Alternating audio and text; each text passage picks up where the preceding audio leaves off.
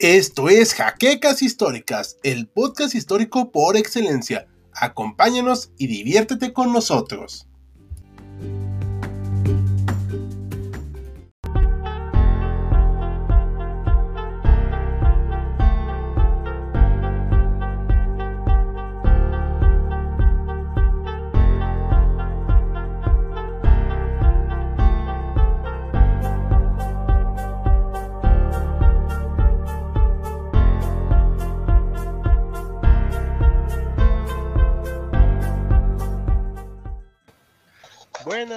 Noches, historiadores. Estamos aquí listos a 10 días de la, de la Navidad, a 9 días de que llegue Santa Claus. Así que vamos a acompañarlos un ratito más en los últimos en vivo de este año, aquí en HC Historia Contemporánea, en una charla entre historiadores. Nos acompaña esta noche el doctor Manuel García. Hola a todos. Y David Cabrera. Muy buenas noches que no es doctor, pero creo que ya, ya está por ser licenciado, ¿verdad? Ya, ya lo eres, ¿no? Sí, ya. Ah, bueno. Ok, pues bueno, vamos a empezar a hablar un poquito de este, de este tema esta noche, que dice aquí, el intento de reconquista de México, vamos a dar contexto. Es un tema que ustedes eligieron en su mayoría, así que no se valen reclamos. Y pues antes de que sigamos, por favor, denle me gusta, compartan, comenten y sobre todo déjenos sus preguntas y comentarios en el chat. Aquí vamos a estar. Hasta ahorita no tenemos ninguna preguntita, pero vamos a estar viendo a lo largo de este en vivo. Pues bueno, vamos a empezar a hablar de esta reconquista y antes de que iniciemos propiamente, platícanos, Mariano, ¿por qué propusiste este tema? Mira, es algo que no se sabe eh, eh, como que hay ciertos huecos en la historia de México de acciones que por un lado han sido muy exitosas por parte de ese México independiente, pero que están llevadas a cabo por personajes que los hemos mandado a la, al, al, archivo, a la banca histórica, como es el caso de Antonio López de Santana y Manuel Mieriterán que efectivamente se enfrentan a una reconquista española, porque España, sobre todo bajo el gobierno de Fernando VII, nunca aceptó la independencia. Eh, estudiamos nosotros la historia de México vista desde el lado de aquí, desde el lado de nosotros, pero no hemos visto qué pasó desde el lado español. El lado español tiene una gran complejidad en ese momento entre la situación real que tenía España. España era un país no moderno en cuanto a finanzas públicas, era un gobierno prácticamente quebrado que no pudo, no pudo ganar las guerras de independencia y no tanto por habilidad, sino por falta de recursos. Las independencias de América se dan así y eh, Fernando VII recurre a cuanto pudo él habla con los ingleses, les ofrece a los ingleses darles parte de las colonias españolas para que lo apoyen, para que éstas no se independizaran. Y cuando se logran independizar, es una negación, es, es, tratar de tapar el sol con un dedo. Y eh, entre sus planes, porque este plan de la reconquista, que nada más fue una vez, ¿eh? no, hubo, no hubo otra vez, hubo un sueño un poquito de, meter la mano de España cuando vino la intervención francesa en el 62. Pero tal como Reconquista fue el único caso, fue algo que salió de la mente de Fernando VII. Él organiza este planteamiento, eh, es, es este, apapachado por sus consejeros. Eh, tienen información de México muy incorrecta. La información que llega a España es que México era un caos, lo cual no era eh, equivocado, efectivamente era un caos. Pero eso no quiere decir que las clases dominantes no, no quisieran que regresara a España. Ese es uno de los primeros errores que tiene y entonces empieza a hacer sus planes va a nombrar, como ya lo veremos más adelante, a una persona no adecuada, como fue Isidro Barradas. Isidro Barradas tiene problemas de personalidad fuertes y la planeación, incluso la elección del lugar donde van a invadir a México es incongruente, incorrecta. Fue eh, todo mal, todo mal, pero fue el único caso de reconquista que tanto temían los nuevos países americanos. Eh, esa es la razón por la cual queríamos eh, conquistar a Cuba y a Puerto Rico, porque estaba llena de soldados españoles y se sabía que en cualquier momento iban a tratar de reconquistar. El único caso que se dio fue en el caso de Barradas y le salió muy, muy mal.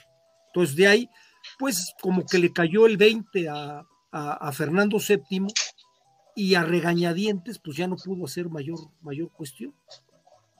Ok, eh, muchas gracias por esta introducción. Eh, nosotros no somos expertos en el tema, pero el doctor Manuel García sí tiene una formación más amplia en este aspecto. Este, David, ¿algo quieras comentar antes de pasar a los comentarios de la audiencia? No, adelante, adelante. Muy bien, pues bueno, vamos a saludar a Alejandro Cadena, que nos acompaña esta noche. Saludos a Facundo Barrero, que hacía Santa Ana, es con doble N, por favor. Antonio López de Santa Ana, a Jan Jaimes, espérame, ahorita, vamos a, ahorita le respondemos. ¿Y cómo acabó en México debiendo España? Ahorita vamos a responder eso. Y Salve Imperatos nos saluda también con un hola, hola. ¿Y qué hacía Santa Ana en ese momento? Pues todavía tenía sus dos piernas. Todavía las tenía, era el hombre, el hombre eh, providencial en Veracruz, en el estado de Veracruz, era el hombre que tenía trato al momento de la independencia con los jefes militares españoles que se van a, a, trincherar en San Juan de Ulúa, eh, después se van a ir y él queda como, hay que entender que liderea los dos, los dos movimientos en contra de Iturbide, tanto el, plan de Casamata como el plan de Veracruz. Eh, y eso le da un prestigio a nivel político nacional enorme. Entonces es un, es un individuo muy joven en ese entonces, pero que ya está en, la primera línea de, los, eh, de los dirigentes del país. Tendríamos que los dirigentes del país, si nos vemos por la independencia, era eh, Guadalupe Victoria, Vicente Guerrero, Nicolás Bravo, y pues él estaba ya en, la palestra. Y ahí va a demostrar sus grandes habilidades, no como militar, pero sí como organizador de levantar ejércitos.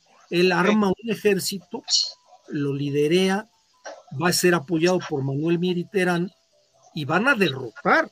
eso, es, eso es algo que no le podemos negar. Va a derrotar a España contra una fuerza que sí querían hacer daño, o sea, no vinieron a jugar. Eh, se ha manejado mucho de que él no hizo nada, de que fue por el vómito negro, por las situaciones eh, del clima en, en, Tampico, lo cual es cierto, eso influyó, pero, pero tuvieron que presentarles batalla y la presentaron bien, de manera bien planeada, y eso de, tenemos que reconocérselo a Santana Santana organiza este tipo de cuestiones y, es una gran victoria para, para, para México en ese entonces que reafirma su independencia y, también hay una parte importante.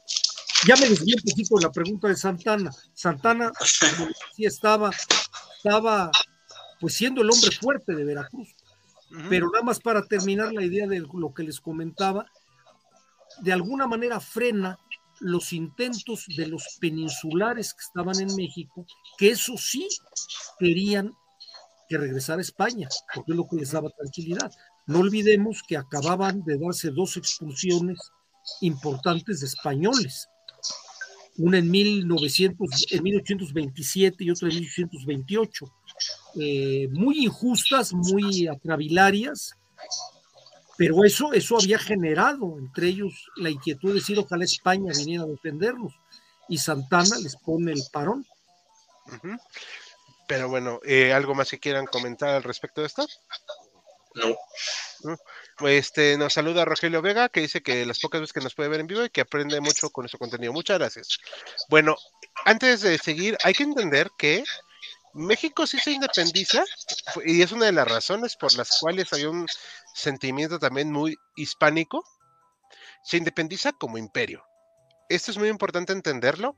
Y la corona iba a ser ofrecida, o fue ofrecida incluso, si mal no recuerdo, a Fernando VII, rey de España, y se le ofrecía la corona de México. O sea, digamos como un tipo de mancomunidad. Ok, o sea, sí era un país independiente, pero tenía como jefe de Estado a este rey, ¿no? Este monarca. Y eso va a explicar en gran medida el por qué hubo todavía estos movimientos para traer de nuevo el dominio español. No estoy diciendo que fuera ni bueno ni malo, eso a mí no me corresponde juzgarlo. Pero era algo que se veía con cierta naturalidad. Y hay que recordar que ese, insisto, el acta de independencia es del imperio mexicano. O sea, no es una república, aunque hay un gran sentimiento republicano, porque pues era la moda en aquel tiempo, el pensamiento, era lo más común. Si te independizas, estás en república, ¿no? Tal vez la excepción a esta regla fueron tanto México en su momento como Brasil, que se independiza como imperio de Brasil. Y ahí hay una cosa muy rara con este Pedro, ¿no? Pedro I de Braganza.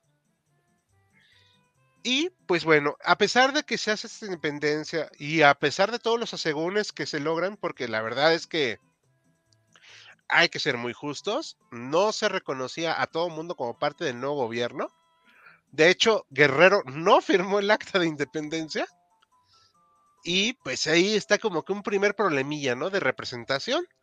Pero bueno, al final se logró la independencia y como dijo Mariano, Fernando VII, más allá de ver en una forma pragmática, que a mi parecer ahí se equivoca, decide entrar en su, montarse en su macho, como decimos acá, y no reconocer esta independencia, no reconocer nada, y eso le deja las puertas abiertas a pues, Iturbide para que no solo declare la independencia, sino que él luego se corona emperador con ahí un movimiento popular ahí medio raro. Pero esto es parte del por qué hay un sentimiento monárquico en el país. O sea, el sentimiento de la monarquía no va a morir de todo, sino hasta después de la intervención francesa. Y aún así hay algunos que otros suspiran, pero no se vuelve viable. Y aquí es muy importante señalar esto, porque eso explica también que había un cierto temor de, las, de los nuevos gobernantes mexicanos de que una insurrección de parte de las personas españolas peninsulares que vivían aquí. Aquí vamos bien, ¿quieren comentarme algo y complementarme algo? No, no, yo creo que está, que está muy correcto. Yo nomás, ahondando a lo que tú dices, es bien importante, a nosotros nos cuesta mucho trabajo entender eso de la mancomunidad, el que alguien puede preguntar cómo que nos independizábamos de España si el rey iba a ser Fernando VII. La respuesta la tengo que dar comparando con, el, con, la Gran Bretaña. El Canadá, Canadá actualmente hoy es un país totalmente independiente de Inglaterra, pero su jefa de Estado, su jefe de Estado es ahorita el rey Carlos III mismo que es de Inglaterra. Y ni Canadá pertenece a Inglaterra, ni Inglaterra pertenece a Canadá.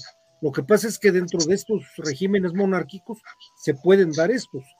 Eh, Carlos V fue emperador de Alemania y fue rey de España.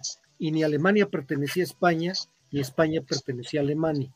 Eh, eso nos cuesta mucho trabajo, por eso dicen que Iturbide no consiguió la independencia porque se la ofreció a Fernando VII, ¿no? Se valía.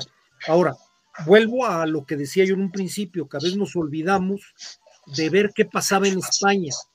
Dentro de España fueron muy torpes en no agarrar esta postura que venía desde las primeras cortes que se hicieron bajo la Constitución de 1812, que ya empezaban a hablar de la posibilidad de que se mandara un príncipe español a gobernar estas tierras y cambiar el concepto del virreinato. Eh, se le ofreció primero el trono a Fernando VII y si él no lo aceptaba, se le ofrecía a sus hermanos, a Carlos María Isidro y a Juan a Francisco de Asís, eh, los cuales nadie lo aceptó, nadie le importaba el, el, meterse esto. La tercera posibilidad era ofrecérselo a un príncipe de alguna casa reinante. Nadie se interesó Y obviamente viene el movimiento, viene el movimiento que bien mencionaba Ricardo, de, de Iturbide, apoyado por el, ejército que estaba eh, posicionado de la Ciudad de México, y lo van a convertir en emperador. Pero hubo la oportunidad de que pudieran quedarse con un país independiente, pero sin romper los lazos con España, lo cual no, no, no lo aceptaron. Sí, perdón, es que tengo que activar siempre mi micrófono. Eh, sí, de hecho, esa es una de las grandes, eh, yo creo que graves errores en la percepción de lo que era un país independiente. No tuvieron la visión, digamos, de verlo como la mancomunidad británica. Más allá de que ahorita se esté independizando o cambiando a repúblicas algunos países o no, eso no es ahorita el tema, sino verlo como una forma de provocar una alianza al final, pero no se tuvo esa visión porque Fernando, pues bueno, tenía una idea muy, muy rancia respecto a lo que era pues el ejercicio de la monarquía. Y era ya un, era, era ya un dinosaurio dentro de las casas reinantes, era de las, de las pocas casas reinantes que seguían manejándose de manera absoluta. Bueno, también estaban los Austria, bueno, los de Austria, en el imperio austriaco todavía era bastante absolutista y eso fue lo que tuvo que negociar con el paso, perdón, de los años. Eh, de hecho, hay que recordar que regresa el absolutismo en muchos sentidos en la, con el Congreso de Viena, pero ya ahí mismo ya se nota su anacronismo y cómo se va a ir resquebrajando como nos dijo Saúl, que por cierto lo saludamos porque no nos pudo acompañar hoy por un motivillo personal, este, pues él decía, y lo estoy parafraseando, querían regresar el tiempo, pero el tiempo, bueno, no se puede. Había pasado demasiadas cosas, demasiadas ideas. Había una constitución de 1812 que, salvo las personas en condiciones de esclavitud, que bueno, era un concepto todavía ahí peleado en esa época, todos los, los habitantes de la, del imperio hispánico eran españoles. Y estoy hablando desde Filipinas hasta la Alta California, o sea, va parejo. Y lo cual, en lugar de haber aprovechado esa dinámica, pues el monarca, él no tuvo esa visión, por ejemplo, como la fueron teniendo los monarcas británicos, de ir pues perdiendo poder pero a la vez manteniendo unido el imperio. O sea, eso no se le ocurrió. Acá perdió poder, perdió el imperio. También hay que matizar eso a la hora de compararlo con los ingleses. Los ingleses cuando tienen esa visión ya es en el siglo XX. En el siglo XVIII y XIX, pues vamos a ver que con Estados Unidos no lo aplicaron. Estados Unidos sí se le salió de las manos completamente que tal vez era de las colonias más productivas para ellos, porque también era parte de la época. Aparte de la época era difícil entender estos movimientos de independencia. Hay que entender también el momento, el momento en que vivían. Sí. Sí, también, digo, es que, bueno, o sea, al final de cuentas que lo estoy juzgando un poquito de acuerdo a mi criterio, pero era también ver las cuestiones de, de ventajas. Pero Mm, en este momento, él vio como en peligro su estatus de gobernante absoluto y no vio las ventajas de, por ejemplo, él no ser el responsable del desastre del gobierno. Claro, claro, claro.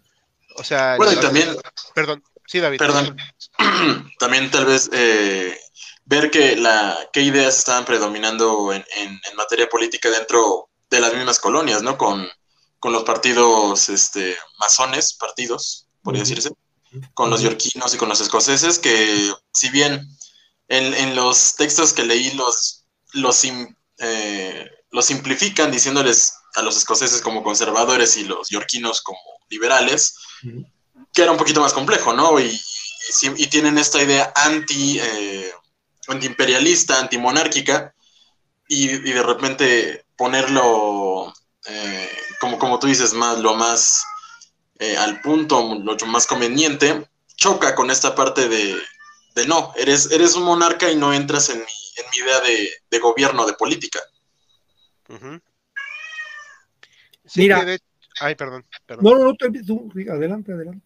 No, y de hecho muchos este, usuarios aquí en nuestro canal siempre dicen, es que si no nos hubiéramos alejado de España, no nos hubiera tocado el, este, de verle Inglaterra, Francia, además. Mm, eso ya son suposiciones, porque hasta donde yo recuerdo España estaba endeudada hasta... Quebrada. Ajá. Que un gobierno quebrado. Sí, o sea, casi siempre. Entonces no era como que salvaguarda de nada. Tal vez se hubiera guardado una unidad política, cultural, una mejor idea de defensa en general. Y, tal vez, o sea, esos ya son tal vez asegúnes, pero ahí queda la idea del qué hubiera pasado sí, ¿no? O sea, nos queda la contracultura, digo la contracultura, la contra, la historia contrafactual, una disculpa por decir contracultura, pero no, no creo que hubiera, que hubiera pasado algo así. Lo que sí es cierto es que nos queda la idea de una idea muy romántica de lo que hubiera pasado con estos, este, estas posibles uniones pero también nos queda la noción de que, al final de cuentas, el rey no quiso. O sea, eso sí lo tenemos seguro. No quiso, no pudo o no estuvo en su visión tener una mayor flexibilidad y una visión más pragmática del gobierno. Y tampoco se pudo, porque pues no, no pudo, sus mismas circunstancias se lo impidieron, yo creo, porque aparte cuando se da la independencia estaba enfrentando una revolución, ¿no? En su país, una revolución liberal. Si mal lo recuerdo. O sea, son demasiados factores. Yo lo estaba tan llevando como para entender un poquito en lo general este sentimiento todavía promonárquico, prohispánico, que tienen muchos como Lucas Alamán, digo que a mí se me hace lo más normal del mundo, en ese momento, porque se les tacha a estas personas de traidores, pero no, nos, no lo entendemos porque para ellos, eh, para las personas actuales, pues caray, o sea, habían conocido este sistema de gobierno toda su vida y al ver que cae, pues para ellos les es muy difícil aceptar otro. A mí lo parece lo más normal del mundo, que no lo acepten tan fácil. ¿Cómo ven ustedes? No, definitivamente, definitivamente. Además, este, volviendo a lo que tú comentabas de España, que estábamos comentando que estaba quebrado, eh, España no era un estado medianamente moderno.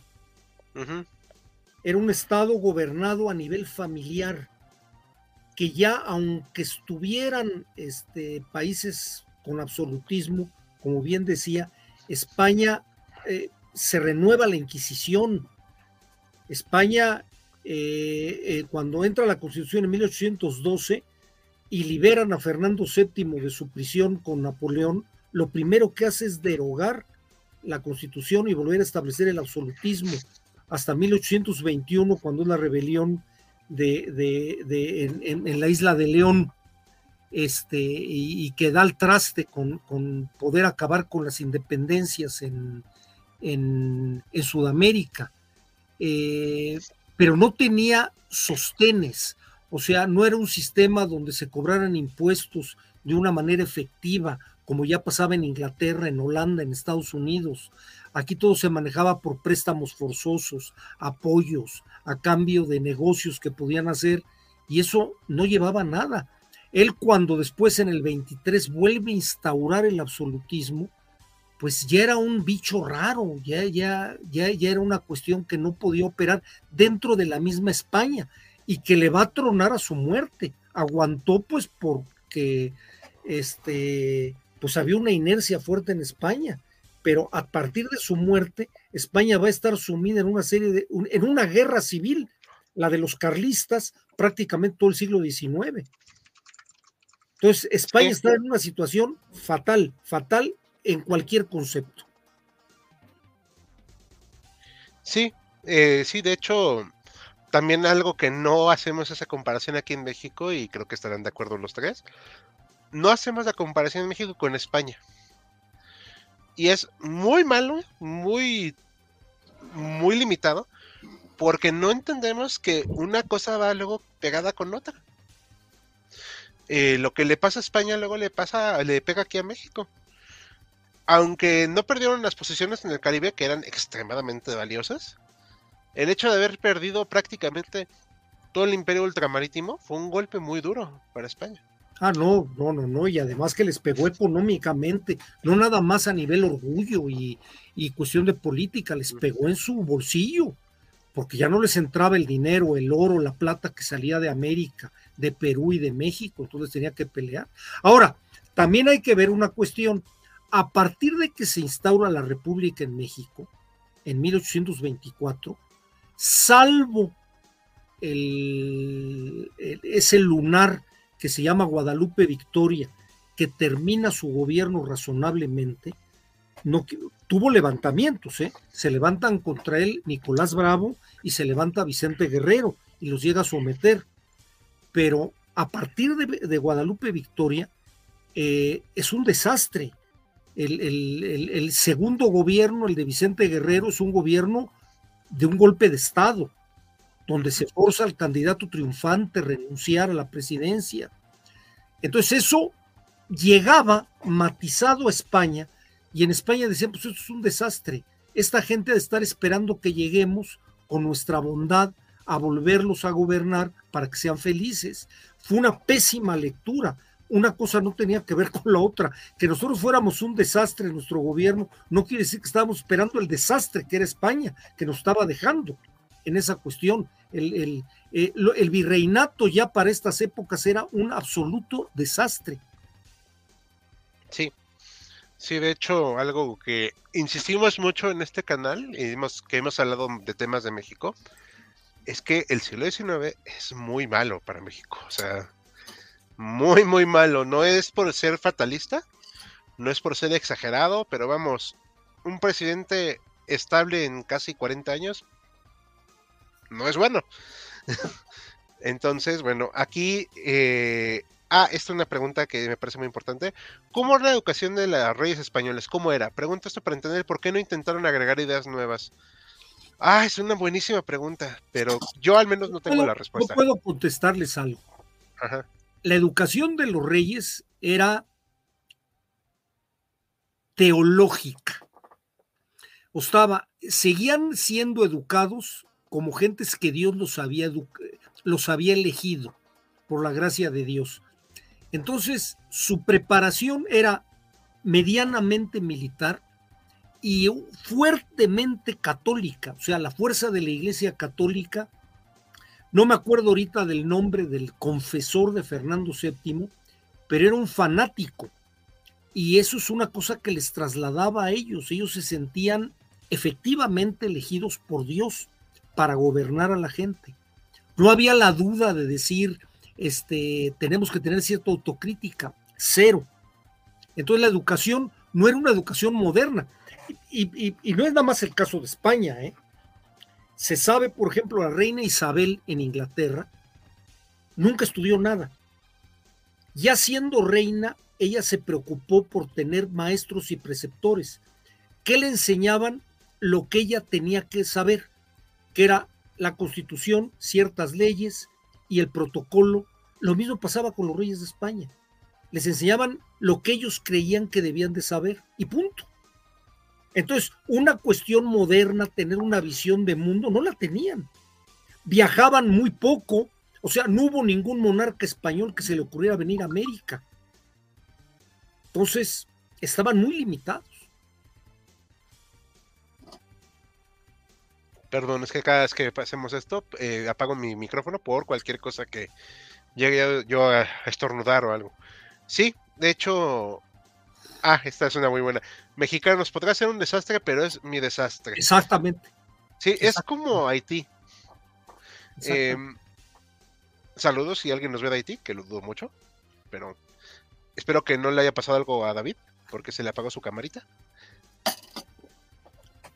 Ahorita viene. Ah.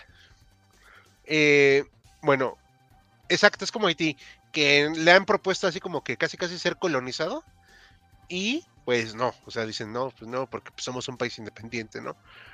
Es igual, o sea, cada quien sabría. Entonces, ya viendo este punto, que en ese momento, en 1824, es cuando ya México se establece como República Federal, o sea, pasamos del 21 al 24, pero hay un pequeño pero ahí. O sea, México se independiza, se ve muy bonito el imperio, bla, bla, bla. Pero aquí hay una manchita al lado de Veracruz, que es esta cosa aquí, llamada el, la, bueno, la fortaleza de San Juan de Olúa, el islote o como quieran llamarle, que era el punto de entrada para Veracruz. Era una fortaleza para defender este importantísimo puerto de México. Perdón. Y que se quedó en manos españolas durante otros cuatro añotes. Aquí vamos a ver que esta parte va a ser muy incómoda para el gobierno mexicano porque se intentó, pues la verdad, negociar. No lo iban a dejar porque aparte, pues, no sin razón, la guarnición española ahí quería hacer como que el punto de lanza para reconquistar México de ser posible. Por eso yo quería hablar de intentos de reconquista, porque no se llevó a cabo, pero sí se tenía en la mente. Ah, sí, claro. Y este fuerte de San Juan de Ulúa era vital. Porque si se perdía esto, se perdía la puerta de entrada a México. Eh, Acapulco sí estaba muy bonito y todo, pero no era tan fácil entrar por ahí como por Veracruz. Digo, para empezar. Entonces, Ah, aquí dice Isabel que nos manda saludos, que tarde llegó, pero dice, no sé de qué lo recién mencionó el maestro sobre Reyes viniendo a América, el primero en venir a Argentina es el actual, el hijo de Metalefantes hace pocos años, Felipe V. Sí es Felipe, ¿verdad? No, sexto. Es Felipe VI, ¿verdad? Felipe VI. No, ya había venido como rey a México, ya a Sudamérica vino Juan Carlos. Sí, pero ya, o sea, antes de esta situación, en el siglo, en los siglos pasados, ninguno de los monarcas hispánicos vinieron para acá. Ah, sí. jamás, nunca. Los únicos que lo hicieron y huyendo de Napoleón fueron los portugueses. Así es. Pero bueno, esta es otra historia. Ahora, acá este punto es San Juan de Ulúa y va a ser muy importante porque en 1825 se reconquista. Ahí no sé si quieren comentar algo para que podamos seguir nuestro tema. A ver qué quieren comentar de esto. ¿Por qué se reconquista? ¿Cómo le hacen? Pues principalmente eh, los, tratan de matar de hambre. Los hay el, lo que cómo se sostenían de, esta pequeña isla, islote, es a través de, del abastecimiento a través de Cuba, que Cuba sigue siendo una, una isla, una, una eh, pieza eh, todavía un pie dentro de América de España. Y sigue mandando eh, provisiones, sigue mandando municiones, sigue manteniendo esta eh, línea de suministros y para poder eh, sacarlos finalmente, porque va a ser bastante difícil hacerlo de manera militar porque es una fortaleza como tal, se decide en vez de atacar directamente a la fortaleza, se ataca a los alrededores. Se bloquea directamente el acceso a los de estos barcos que, llevan las provisiones y no les queda más opción a, a, los que resisten, a los españoles que, resisten, que pues eh, pedir, pedir la, paz y que poder eh, salir hacia, hacia Cuba nuevamente. Sí. Y de hecho, aquí es cuando ya se hace, se funda. ¡Ay, se nos fue Mariano! Se nos fue Mariano. Se me fue la señal. Solo fuiste. No, solo fuiste. Perdón, eh, una falla de origen. Denos un segundo, ahorita regresa el doctor Mariano. Denos un minutito. Este, ahora sí, perdón, es que le tengo que enviar el enlace por cualquier cosa. Ah, buen corte de cabello, muchas gracias. Le llamo el tacaño porque no quiero cortarme el cabello durante un buen rato. Entonces, estábamos comentando esto. Hay algo aquí muy importante, David, y público aquí se funda ya eh, oficialmente, aunque ya se haya fundado, bueno, pero ya tenemos, tenemos, ¿eh? La Armada de México. Ya hay barcos mexicanos. Y todos, wow, no más, o sea, por fin. O sea, sí, ya por fin tenemos. Había unos cuantos, no me sé todos, digo, también no quiero ahogarlos en temas, pero ya se hacen, ahora sí, barcos mexicanos, se hace una, un ataque hacia San Juan de Ulúa y se desplegó la, operación de noviembre, en noviembre de 1825 para ocupar la fortaleza. Y desde Veracruz, desde el puerto, se empieza a atacar la fortaleza. y se le empieza a rodear. ¿Ya regresó Mariano? Estoy regresando por el celular. No sé qué sucede. No tengo idea. De hecho, la tengo bloqueada. Me sacó de internet. No, pues. Sepa Dios qué pasó. No te preocupes. Pero bueno, nos podemos seguir por el celular, no hay problema, mientras resuelvo esta bronca. Bendita tecnología, la verdad. El gato maullando hace que ladren mis perras, dice Isabel. Lo sentimos. Disculpas, ese es mío, anda. Anda loco. No te preocupes, eh, son cosas que pasan. Eh, aquí pregunta un tal Joaquín Hernández, al cual ignoraremos. ¿Quiénes eran los hombres de la guarnición de San Juan de Ulera, nacidos en España, nacidos en América, leales a la corona española? Ah, muchas preguntas para este en vivo. A ver, ahorita vamos a hablar de eso. Yo creo que la mayoría serían españoles, ¿eh? La mayoría eran españoles. De hecho, uno de los eh, eh, encargados, aquí lo estoy viendo, era José, digo, Francisco Lemaur. Así es. Y que había ordenado en 1823 el bombardeo de Veracruz, que lo cual era una opción muy tonta, porque pues poco podía hacer si no tenía un apoyo. Y sí recibía órdenes directas la guarnición de San Juan de Ulúa desde Cuba. O sea, era Madrid, Cuba, San Juan de Ulúa. O sea, así, directo. Nada de intermediarios, nada, no, no, no, no, no, no. O sea, no tenían esa forma de decir, ay, no es que se me ocurrió.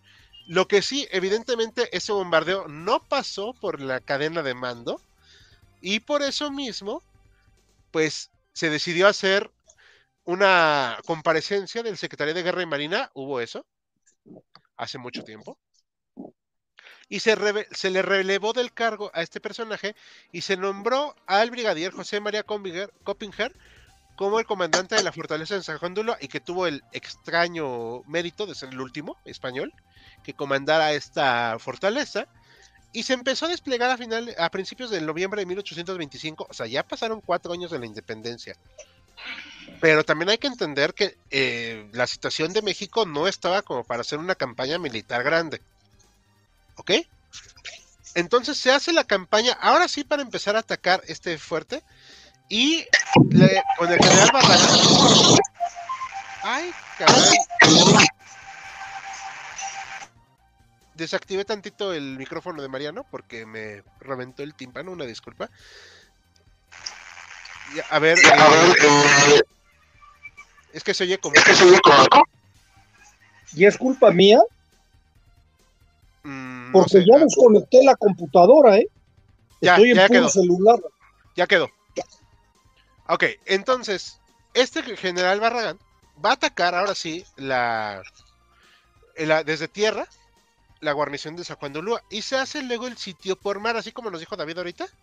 Ahora sí se hace el sitio por mar por el capitán Baranda, que impuso el bloqueo, evitaba la llegada de suministros y finalmente pues, se hace un sitio. Más allá de matarlos de hambre, la idea, la verdad, era hacerlos rendirse. Porque pues era ponerlos en perspectiva, ¿no? O sea, a ver, en serio, ¿te quieres morir de hambre por este islote? O mejor, ya, te rindes. Y la verdad es que ni siquiera la tropa mexicana quería hacer pedazos a la tropa española. O sea, no había ese sentimiento porque no era una guarnición tan importante. ¿Me explico? O sea, tampoco es como que fueran 100.000 soldados españoles, ¿sí? Ahí vamos bien. Claro, claro. Ok, entonces se hace el bloqueo y pues dura muy poco tiempo. El 23 de noviembre de 1825, creo yo que ahora sí podemos decir que se hace la independencia total del territorio, porque se capitula esta fortaleza y pues las armas nacionales se cubren de gloria y ya por fin se hace esta toma de total del territorio, lo que se considera territorio mexicano, ¿no? Lo cual es muy importante porque significa que se va a quitar la cultura anticolonialista de México. Mm, estoy hablando en un sentido muy, muy literal. O sea, no vamos a replicar discursos actuales del gobierno, sino o sea, es una anticolonialista porque hacía cuatro años este país todavía em, tenemos problemas de audio, a ver si ahorita se componen. Este país que era España, todavía había dominado México, pero ya no tenía una posibilidad de tener un punto de entrada fácil a lo que hoy conocemos, pues sí, ya como México y España, pues se quedaba en el punto de entrada para poder seguir adelante para un intento de reconquista. Ok, eh, a ver, ahora sí, no sé si Yo quisiera agregar un, un detalle que pasa en estas épocas.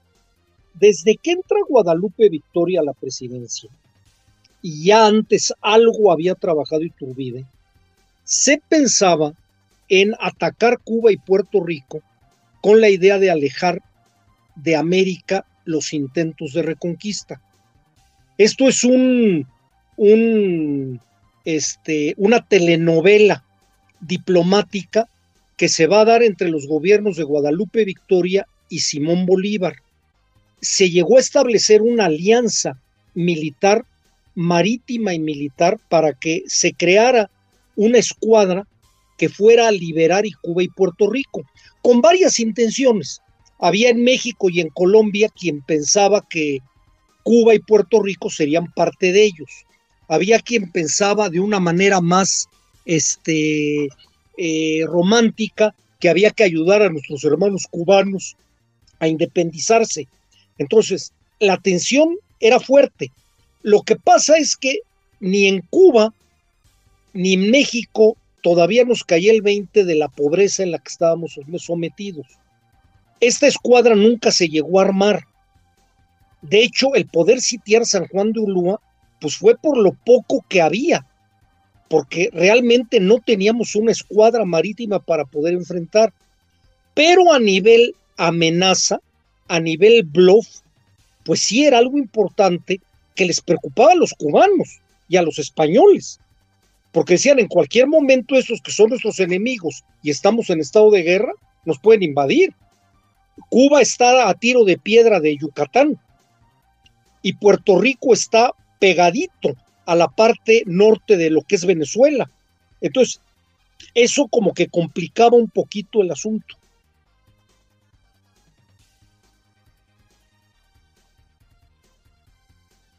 Perdón, es que siempre tengo que activar y desactivar mi micrófono por aquello de que luego se interfiere. ¿Algo que quieras agregar, David?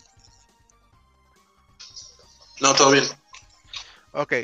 Eh, la, caída del doctor Mariano es el contraataque del plan Cóndor. Sí, hombre, también nos traen coraje de eso.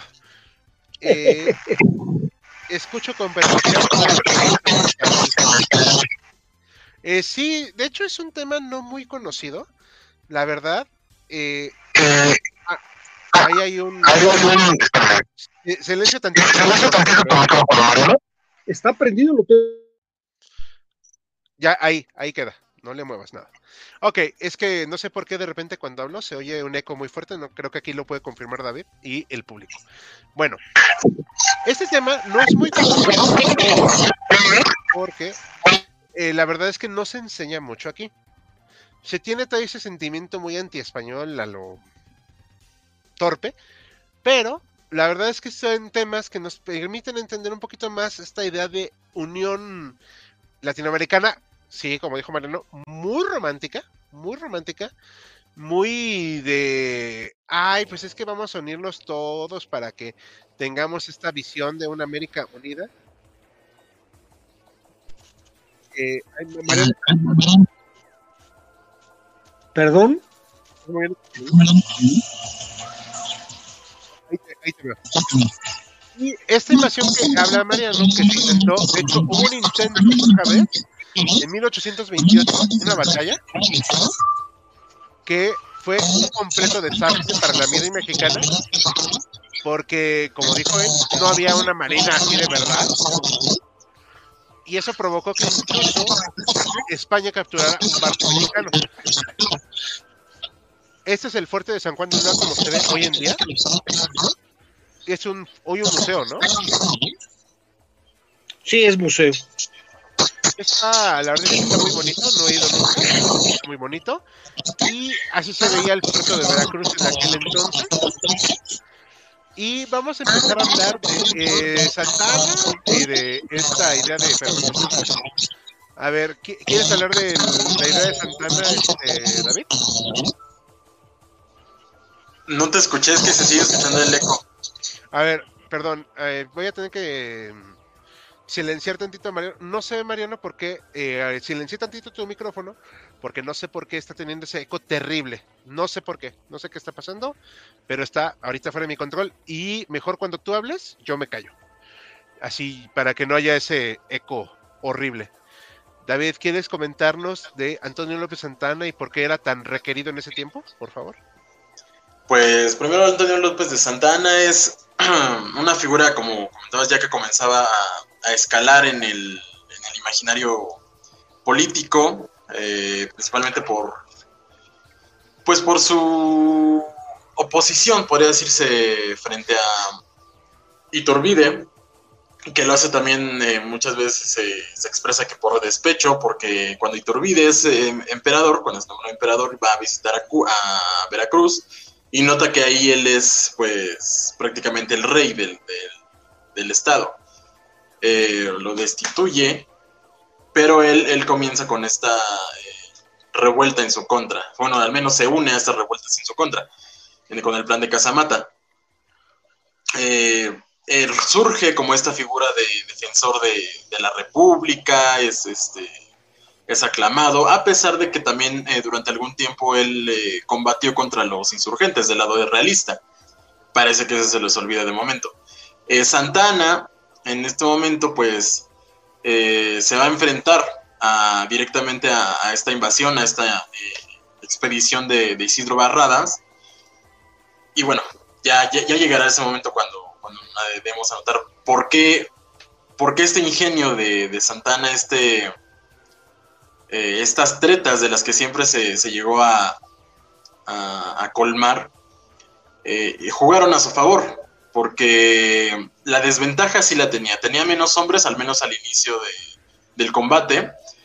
Y eh, llegó, bueno, eh, estuvo prácticamente jugándose una derrota casi segura. Hasta que estas artimañas y el buscar el tiempo, el, estirar el tiempo a su favor, eh, le permitió darle la vuelta a la situación militar contra Barradas, al menos. Ok. Eh, hay que también tener en cuenta algo, ahorita yo complemento, pero eh, no sé si quiere comentarnos algo, doctor Mariano. Voy a silenciar mi micrófono y dejo encendido el de él. Creo que, creo que hay que entender que Santana fue el gran oportunista. Todas estas situaciones se le presentaron de maravilla para él aparecer en, en la palestra, porque no es que nadie lo nombrara, es que no había otro que pudiera actuar eh, cuando ellos se enteran de la invasión de Barradas, el único militar que está cerca es Manuel Mire Terán, que estaba a las órdenes de Antonio López de Santana. Entonces se movilizan para atacar.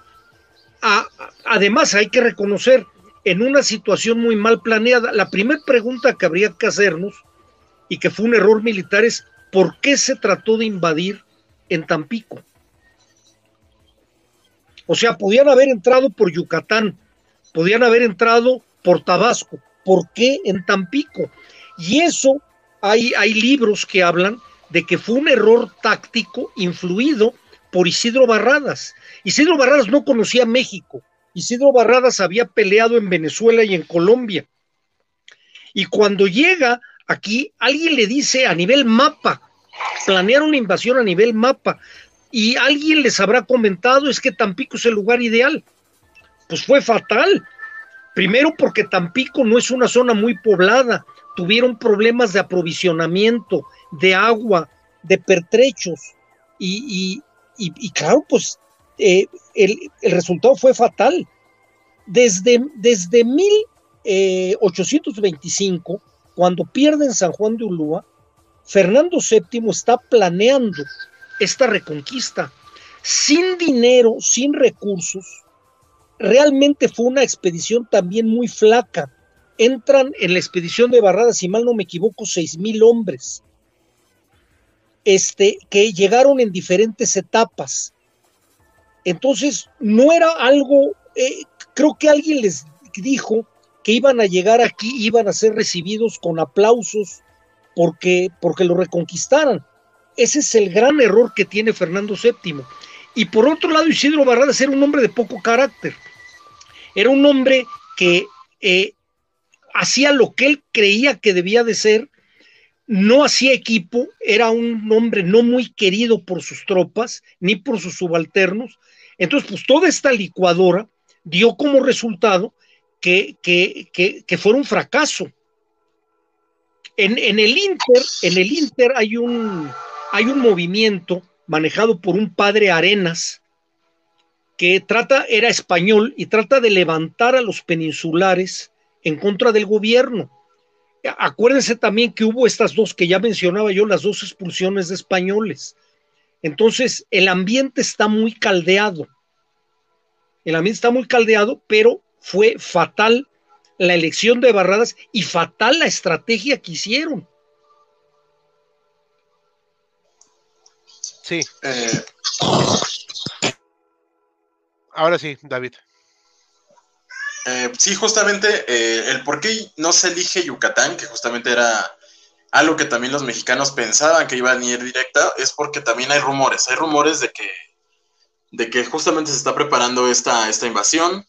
Eh, desde La Habana, Cuba, se, se, envían algunas cartas, hay algunos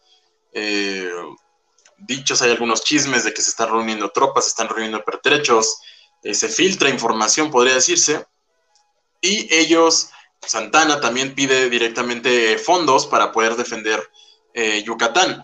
Se fortifica eh, específicamente toda esa zona, pero pues resulta que la invasión va a ser al norte. Puede que haya sido, más bien, fue una mala elección, pero eh, también haber atacado Yucatán no aseguraba justamente el, que, el que el éxito de la campaña. Y sí, atracó de hecho eh, con 3.000 hombres, 3.000, 3.500 hombres, y ellos iban con pertrechos de más, pensando justamente que iban a, encontrarse con una sublevación, si no general, sí eh, importante de algunos eh, peninsulares, algunos españoles que seguían viviendo en México, de alguna forma, o algunos militares mexicanos que se parazaran a su, a su, lando, a su bando. Justamente también cuando llegan a Tampico, eh, preparan eh, cartas, preparan, este, pues dice como panfletos que distribuyen entre algunos pobladores y mandan a, otros cuarteles, eh, diciéndolos que, el, el, gobierno actual pues los tiene en harapos, los tiene hambrientos, no al contrario de, de, lo que sucedía en condiciones de la colonia, ¿no? De, dicen de nuestro, nuestro señor rey, hay, hay cartas donde dice, bueno, donde se menciona esa parte de nuestro, nuestro señor rey, perdonará a todos aquellos que se hayan eh, pues rebelado contra, contra el imperio español, siempre y cuando, y bueno, y no les disparará siempre y cuando no haya motivos para dispararles, y eh, los vamos a acoger, vamos a tener el cuidado sobre ustedes, y de esta forma se, planteaba esta idea de, convencer a, una parte de la población mexicana que se uniera a la reconquista. Esto es también esa falla, ese error eh, de cálculo, ese error estratégico, porque es muy poca la, población, si no es que nula, la que se une a su, a su bando. Y al contrario, se, encuentra con una resistencia muchas veces de guerrillas en algunos eh, poblados. Ellos llegan el 26 de julio, Isidro Barradas este, desembarca en, la isla de los Lobos, en Playa Cabo Rojo se adentra hacia Tampico, a 80 kilómetros de donde están eh, ellos desembarcando. Eh, se enfrentan a la primera resistencia mexicana el 31 de julio, que es una emboscada. Justamente podemos comenzar a, llamarlo eh, una guerra de guerrillas. Antes de que, ah, mucho antes de que, bueno, no mucho antes, unos semanas, meses, semanas antes de que llegaran las fuerzas de Santana, que venían desde Veracruz, y las de San Luis, que llegaban con eh, desde el interior de la República. Parten también ellos eh, sin artillería y sin eh, caballería, porque pensaban que lo iban a conseguir dentro ya de, del territorio mexicano. Ah, gracias, David. Ahorita me voy a silenciar yo, pero le voy a dar la palabra al doctor Mariano para que siga hablando más de este tema. Deme un segundo, Mariano.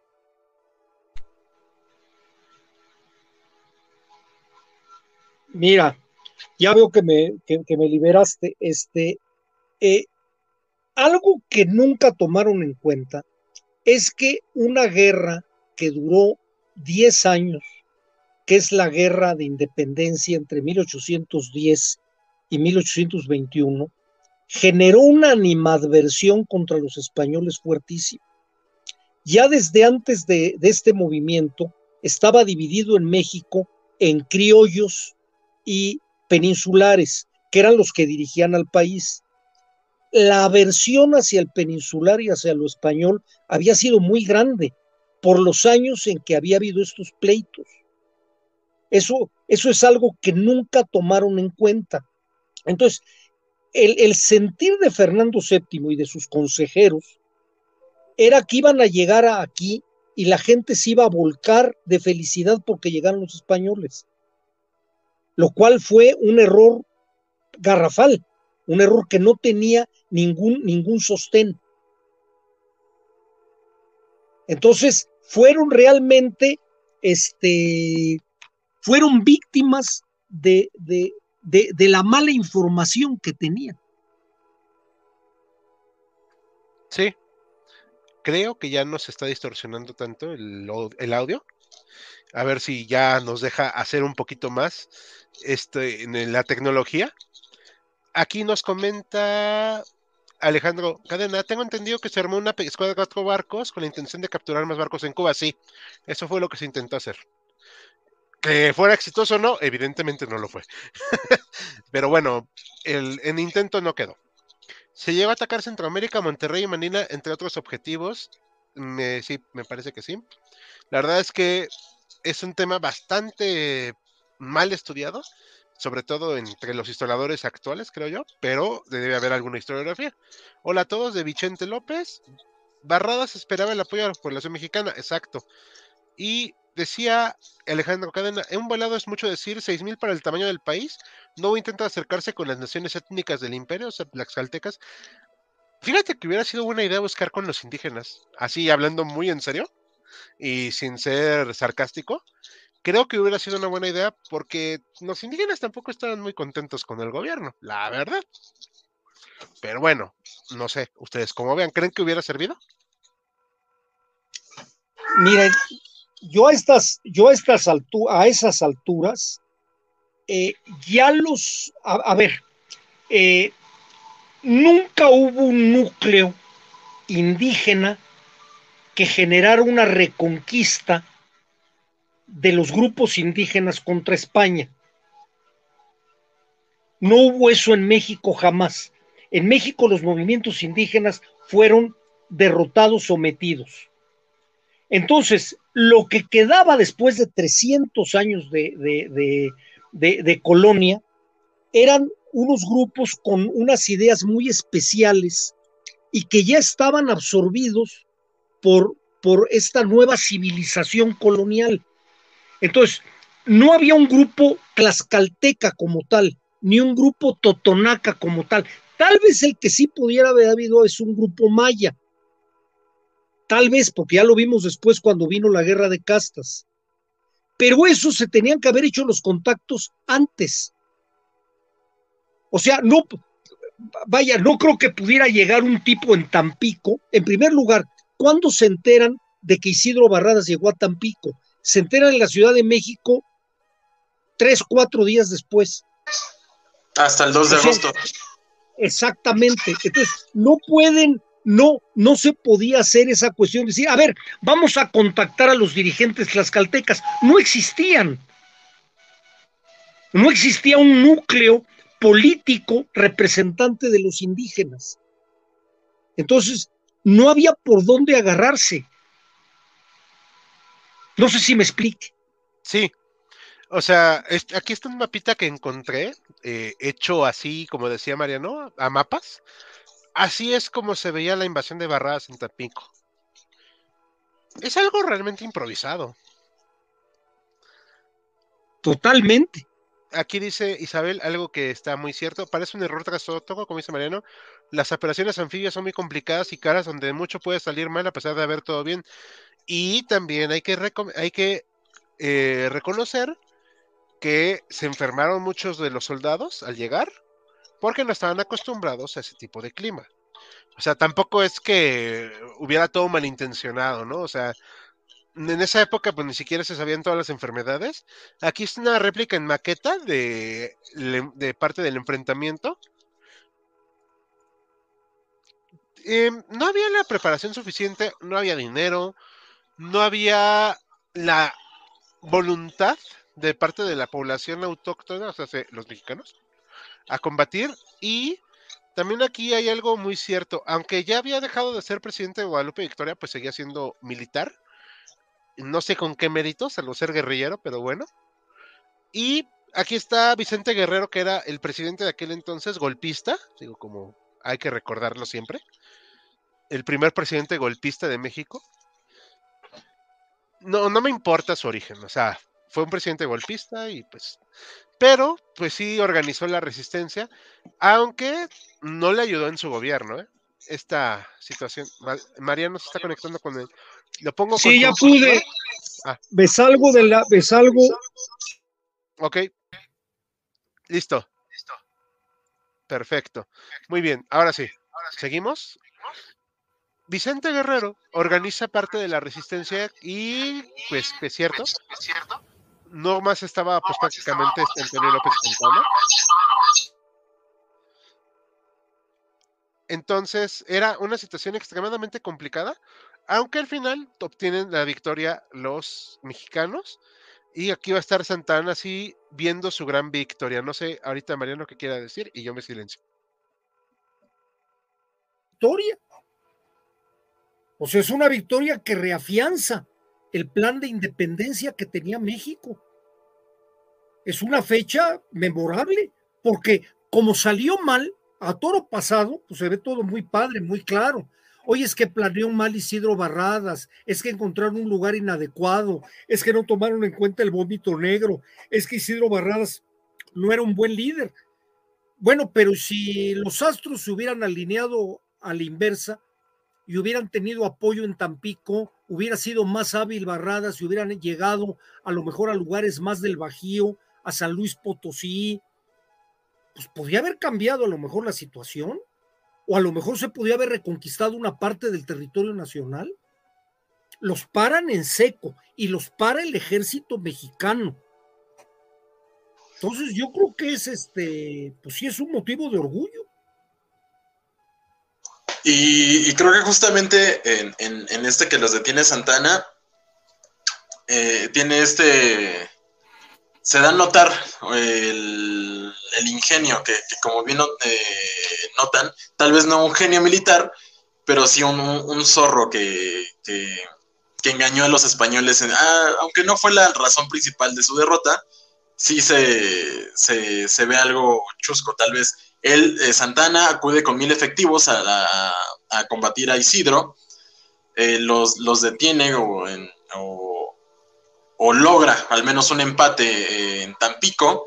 los españoles se mantienen en Tampico, él, en Pueblo Viejo, y al menos hay un, parón de algunas semanas, bueno, algunos días, hasta el 11 de septiembre, que es como la, la batalla decisiva, la batalla final de estos enfrentamientos se hace nuevamente un parón para poder este, negociar y Santana, eh, planeando tras bambalinas, eh, le dice a uno, de sus subordinados que al final de esta reunión entre y le diga las noticias nuevas, ¿no? De que hay 20 mil hombres que han llegado eh, de refuerzo y que están listos para entrar en combate en el momento que Santana quiera.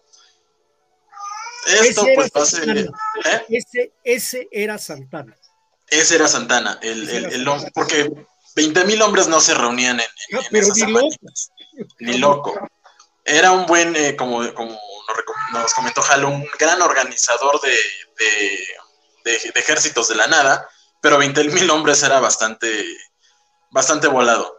Y pues entre la finta, entre que igual y sí, igual y no, pues eh, acceden a, a, esta firma de, de la paz. Y con esa firma de la paz también se acuerda eh, la expulsión, eh, lo, regresan a Cuba a esta expedición y se eh, comprometen a no volver a, alzar las armas en contra de, México. Fue algo más terrible todavía, David, porque no pueden regresar todos. se quedan en Tampico muchos enfermos y heridos, que de alguna manera en las negociaciones de rendición quedó México de cuidarse, de, cuidarlos, lo cual hace, pero pues en las condiciones del momento México tampoco estaba muy bollante. Hay otros que se pierden y van a llegar a la Florida. Este, o sea, el regreso no fue tampoco tan padre. Es, es, todo se apoyó en la victoria, esperando una victoria que nunca apareció. Y cuando las cosas no salieron bien, pues todo se vino abajo, fue un desmoronamiento terrible, que además políticamente le costó a una gran cantidad de mandos militares en Cuba y en España, al general O'Donnell y al general Serrano, donde los van a atacar por, por, por haber planeado mal y además por haberle regateado recursos a Barradas. Barradas siempre va a estar peleando de que lo tuvieron muy corto de recursos, lo cual no lo dudo, porque tampoco iba a tenerle el cheque en blanco, ¿no? Además, España no los tenía.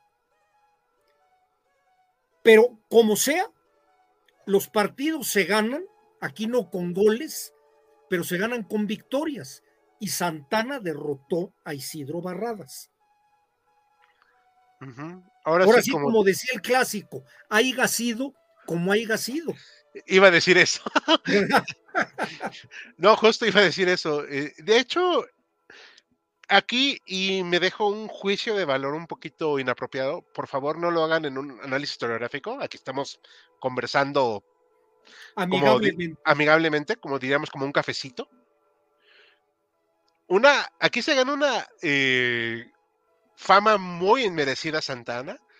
Es como el jugador que vive de una chilena. No sé si me explico. Uy, ya sé quién. No sé, no sé a quién no sé a quién me refiero. A uno que babeaba en la cancha ahí en Qatar.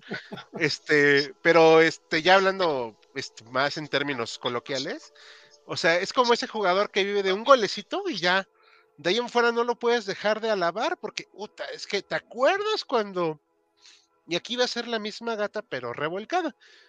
¿Te acuerdas cuando Santana le ganó a los españoles? Sí, pero no ha ganado nada de más en su perra vida. O sea, y luego pues le vuelan la pierna y pues ya ahí se ganó otros 20 años de vida en la política.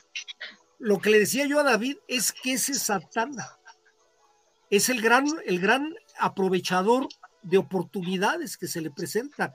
Fíjense, a ver, tú imagínate como un cronista de la época, ¿quién es el que tiene más laureles para 1830 en todo México? El que logró que se fuera Iturbide, el que logró que se estableciera la República, el que derrotó el intento de reconquista en Tampico. Esos son los titulares. Los titulares del momento eran esos. Pues claro, él lo multiplicó a su favor y de ahí no volvió a tener ningún triunfo. Y aparte, y aparte humilde, ¿no? Porque se retiraba a su, a su hacienda y no, no quería buscar el poder. Y, porque estaba muy agotado. Entonces se iba y volvía a regresar. O sea, es, es, es, un hombre habilísimo. Santana es un hombre habilísimo, que nos costó muy caro. Como ahí, creo que, no sé si fue Fuentes Mares, el que dijo que la pierna de Santana es la pierna que más cara le ha costado al pueblo mexicano. Porque esa pierna que perdió nos la cobró, pero con ganas. Con intereses. exactamente. Sí, por eso digo que le dio vida como para otros 20 años en la vida política. Y la verdad es que pues muy inmerecido. Pero bueno, voy a poner unos comentarios antes de que sigamos platicando y vayamos cerrando. Barrada, dice aquí un tal Joaquín Hernández, que quién sabe quién sea. Barradas, vengo a traerles democracia y libertad de parte de la corona española. Tampico, ni siquiera sé quién eres. Pues sí. Es que también Barradas que era... ni democracia ni libertad. No, e, es parte del chiste. sí, claro, claro, claro. Imperio Tigre, dice españoles cuando volvieron a perder, pues ayuda. Es cuando, ah, aquí dice, pero volverán arrastrándose ante nosotros. Híjole, no, ¿eh? Mutear la pestaña de YouTube. Ah, sí, es que eso es, hay que hacer para que evitar que haya conflicto de audio. Y nos manda saludos de Roberto Ñañas, Imperio Tigre, mexicanos que no se vuelve a repetir, ¿eh? Lo chistoso es que con la eh, bueno, con el intento de invasión que hizo, que hicieron España e Inglaterra junto con Francia en el 62, mm, Prem no tenía muchas ganas también de invadir, pero pues estaba representando a su gobierno, o sea, se entiende los reclamos económicos, pero la verdad es que no tenían ganas de invadir, o sea, solo era una cuestión más de mostrar músculo. El que sí ya venía preparado, pues era, era Francia realmente.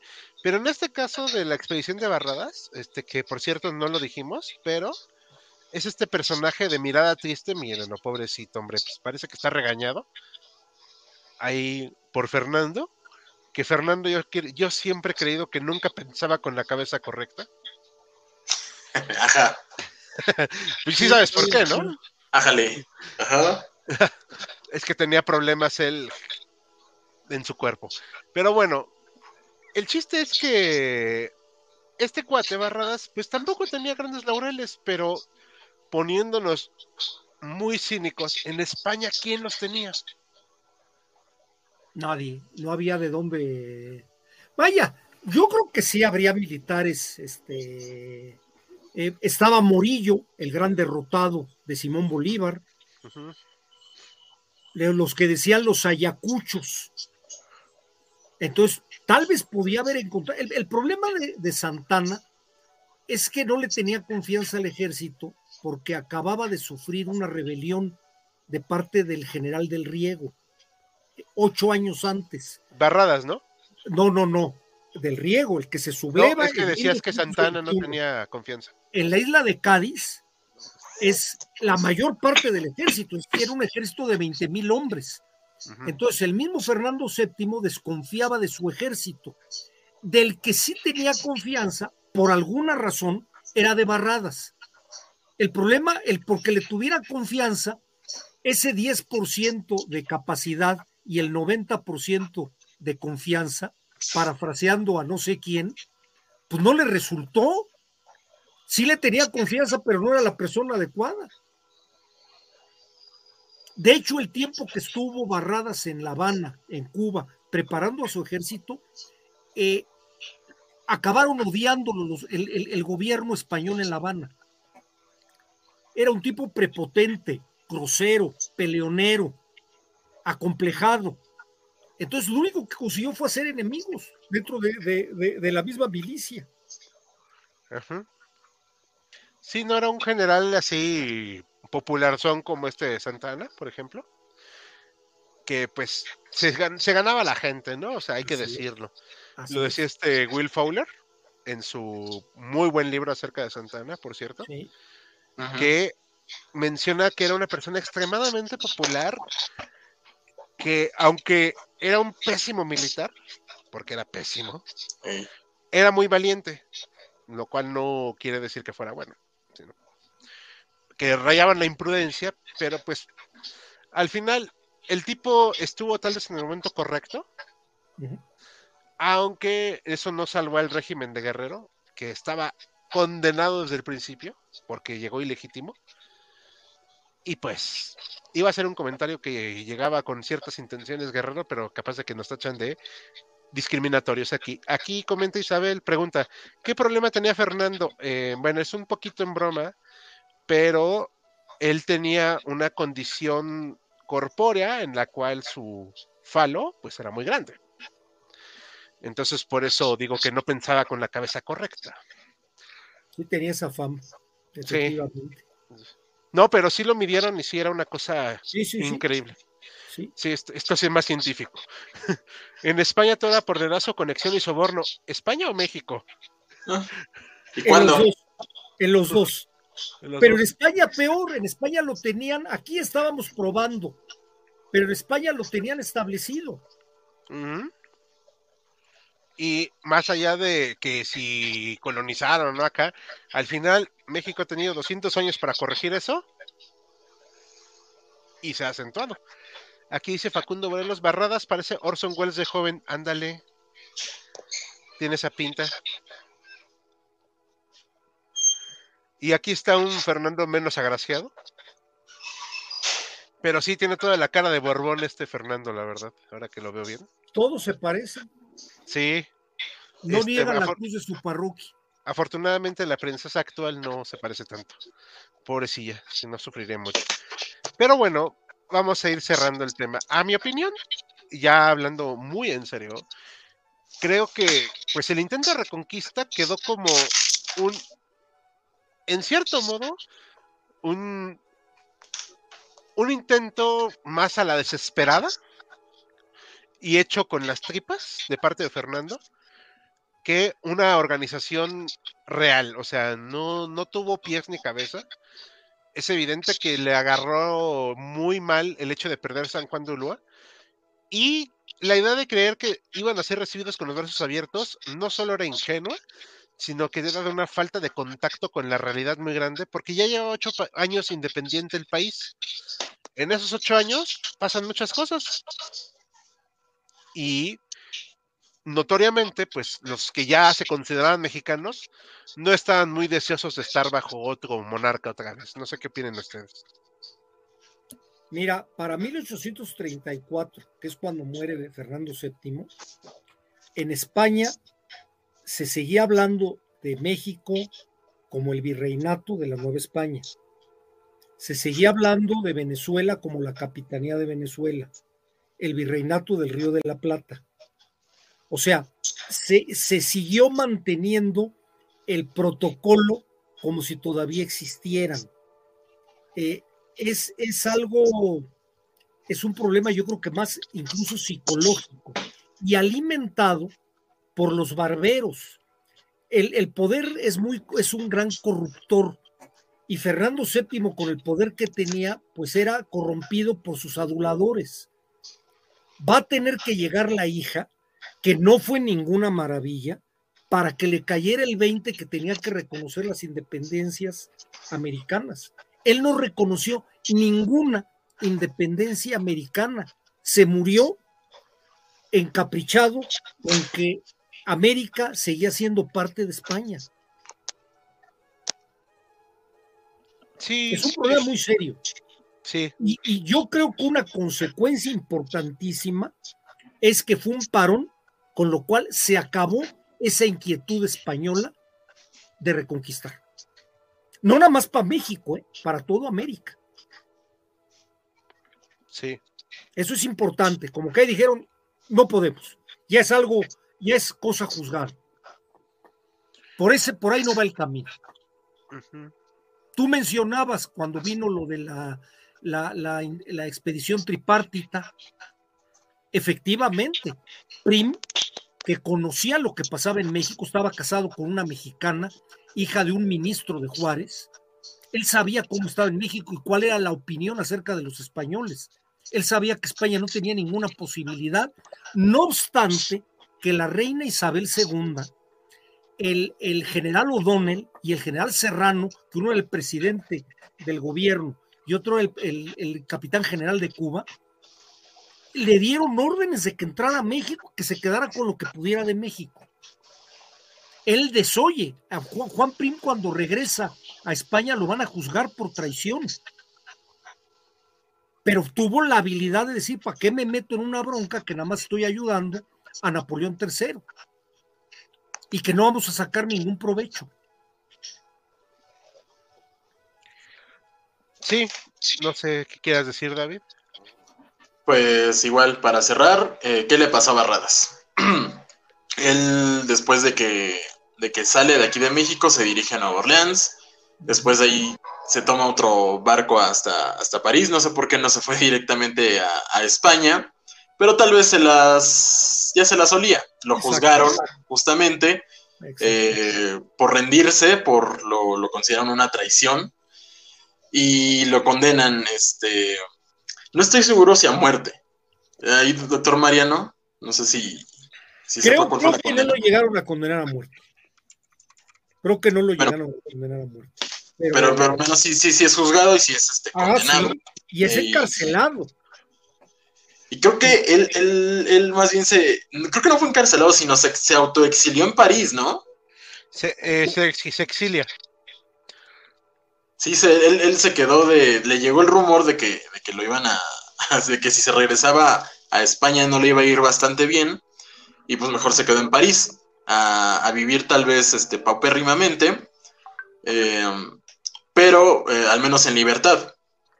Cuando muere Fernando VII, pues le, ofrecen como una especie de perdón y que se incorpore nuevamente a las filas militares, pero él, rechaza y él muere en 1835. Siguen todavía ya en, París. No estoy seguro de eso, confieso mi ignorancia. Yo tengo entendido que si él llega a pisar territorio español, lo juzgan, lo detienen y por alguna argucia se vuelve a ir a París, pero no estoy seguro. ¿eh? No, este, de hecho, se fue derrotado, se fue a, este, sí llega, este, a, a, iba a ir hacia la corte y se quería, se le quería detener, pero se decide quedar en París para evitar precisamente esa detención, aunque era leal a Fernando, la verdad es que pues no estaba muy deseoso de ser juzgado. Sí, obviamente, y que a lo mejor se lo fusilaran, porque Fernando no tenía la mano pesada, ¿eh? Sí, sí, era bastante rencoroso el tipo. Hay que también entenderlo que, pues, si bien Isidro es, pues, responsable, él no es el único culpable. O sea, desde la cabeza, pues no funcionaba esto, pues. O sea, es como, no sé, decir, oye, pues voy a hacer cambios, pero pues no los tengo bien planeados, y pues ya no sale, ¿no? O sea. Y aquí nos comenta Isabel Salgado que eh, no sabía que era la condición de Fernando, sí, sí fue una condición de él. Un gran problema era la enorme desconexión con las colonias, la gente de pie y hasta los comerciantes y terratenientes españoles no tenían ningún trato económico o familiar con América, de hecho. Estaban a su bola peleando por la República, que la Pepa, que los afrancesados, que si la corte inglesa, pero América no sabe ni dónde está, o a lo, a lo mucho Cuba, ¿eh? No era, no era su prioridad lo demás. Cuando se pierde Cuba, y ya en el 98, ahí es cuando ya entra la crisis total existencial de España, pero eso es historia para otro momento. A mí me parece que esta expedición resultó un fiasco por donde se le vea. Trajo consecuencias positivas para México, sí, reafirmó su independencia, lo cual es muy bueno. Reafirma que el país desea ser una nación no solo independiente, sino republicana, que a eso más allá de bien o mal es lo que se decide elegir y por eso fracasa tan rotundamente el segundo imperio, aunque se trae a un ejército, pues sí, de buena calidad como era el francés, en años posteriores. Lamentablemente, esto no ayuda a dejar más estable el país, lo que debió haber sido, en mi opinión, un momento de unión entre las distintas facciones, no se logra y solo acentúa más esas gravísimas divisiones que había para la postre hacer caer el gobierno federal y pues ni modo, o sea, nunca se pudo terminar de cuajar ese proyecto. Pero bueno, no sé si quieran comentar algo más o ya vamos despidiendo. No, yo creo, yo creo que lo que dices es muy cierto, pero eh, tampoco le podríamos este, pedir peras al olmo, ¿no? Sí, claro. Un triunfo militar como la rendición de San Juan de Ulúa. Son dos momentos de, pero el país era un desastre. el México tenía todo lo malo que tenía España, todo lo malo. También no era un gobierno moderno, no se cobraban impuestos, no había arcas públicas sanas, cada zona era gobernada por un jefe militar, ese jefe militar hacía lo que quería en su territorio y para eso estaba el ejército, el ejército que comandaba cada quien.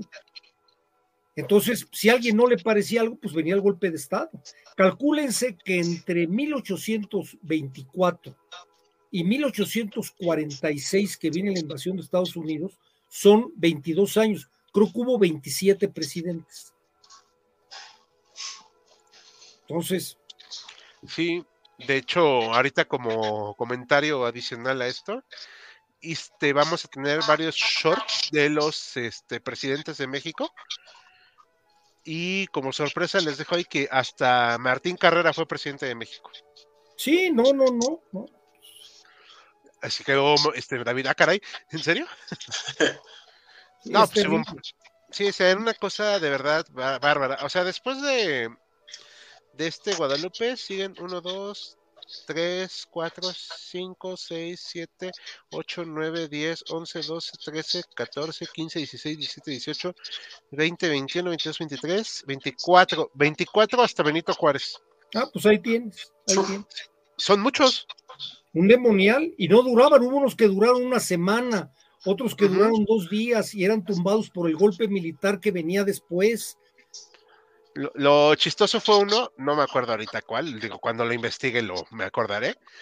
Hubo uno que organizan una expedición para reconquistar Texas y el general Lucho en turno decide agarrar esa expedición, regresar a la Ciudad de México y hacer el golpe de Estado.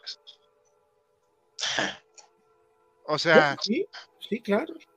Ese era en México, y a pesar de que se hace esta victoria militar, sí importante, sí trascendente,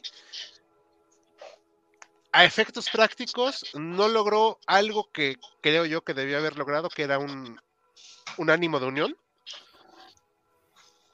Y solo se logra esa unión con más fuerza a partir del desastre de 1847, que por ahí nos sale alguien que si hablamos de esa guerra, eh, sí lo podremos un día tratar, pero hay que también permitir que, si se puede, que elija la gente, ah, porque ustedes son los que eligen esos temas, recuerden público.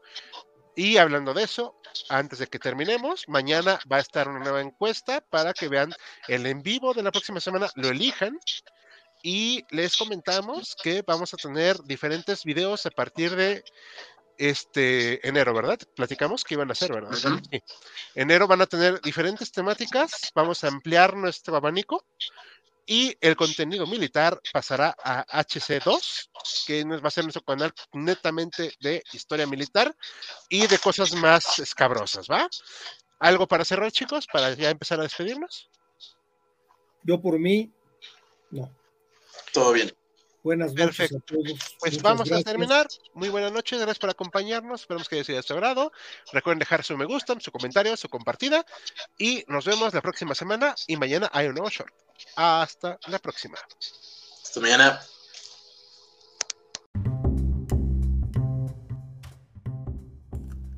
Gracias por habernos acompañado en Jaquecas Históricas, el podcast histórico por excelencia. Hasta la próxima.